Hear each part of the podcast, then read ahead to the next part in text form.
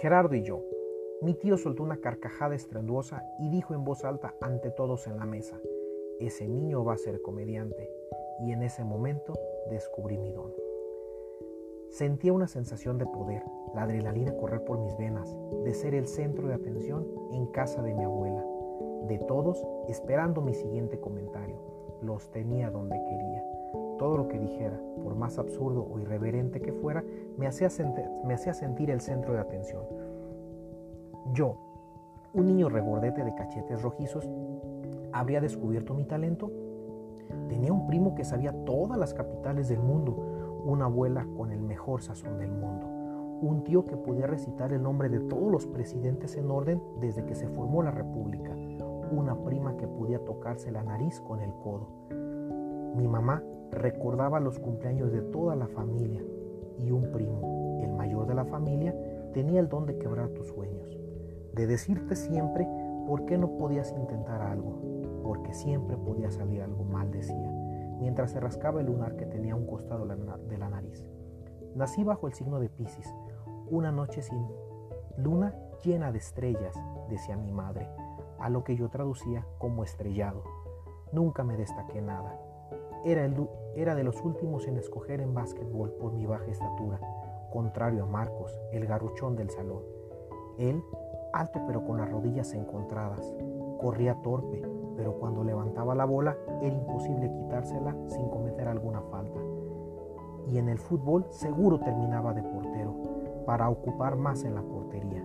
Así tendrían menos chances de meter un gol el equipo contrario, decía Medina a modo de consuelo mientras me escogía, el pendejo de Medina, que su única habilidad era correr rápido detrás de la pelota. Yo lo he visto comerse los mocos escondidas debajo del mesabanco de la escuela. En la escuela nunca fui el primero en terminar el examen.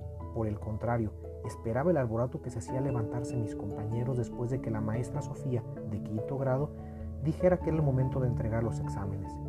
Era mi momento de sacar la libreta, ponerla a mis pies y copiar lo más rápido que podía mientras la sonrisa cómplice de Gerardo, mi gran amigo, se paraba frente a la maestra para regalarme unos segundos más, pese a que él ya había terminado el examen.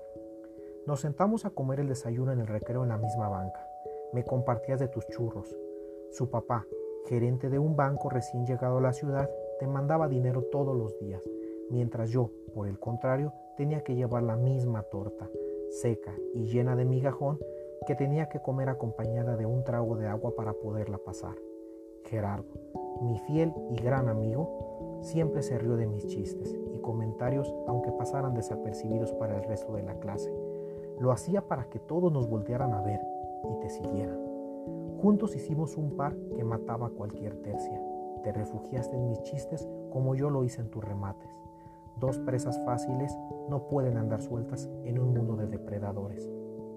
Tú, moreno de baja estatura, ¿hay algo más que tenga que agregar para hacerte sentir menos mal? Bajabas la mirada cohibido, mientras Luis Fernando, el niño listo del salón, el que siempre salía en la escolta, el que nunca llegaba tarde, por el que todas las niñas suspiraban, se negaba a sellarte la tarea de recibida con aire altivo, y mi grito desde la otra orilla del salón, ¡No seas culo! Y todos se reían, mientras Luis Fernando desviaba la mirada poniendo el sello sobre tu libreta, un sello con una abeja que señalaba que habías trabajado en clase, mismo sello que en mi libreta nunca apareció. Al salir de la escuela teníamos tiempo para pasar a comprar una fruta y jugar videojuegos en la papelería de la esquina, donde nos encontrábamos con niños más grandes. La ley del más fuerte prevalecía. Cierto día recuerdo cómo nos conocimos. Gerardo puso dos monedas en la máquina, mientras yo era el otro jugador. Al cabo de varios minutos, Gerardo perdió el primer turno y Everardo, el gordo de sexto grado, que siempre olía sudor y con los primeros vellos faciales asomándose por el bigote, se apresuró a poner su moneda. Gerardo no se quiso retirar, se aferró a la palanca gritando que le faltaba un turno. Everardo, no dando tiempo a explicaciones, le tiró un puñetazo en el estómago que dejó a Gerardo llorando en el piso. Sin más se puso junto a mí. Nunca habíamos estado tan cercas. Intenté concentrarme, pero su olor era más fuerte. Sin más, apreté todos los botones y ¡pum! Su avatar quedó tirado en el suelo. Todos a mi alrededor gritaron de emoción. Un niño de quinto año nunca había vencido a uno de sexto.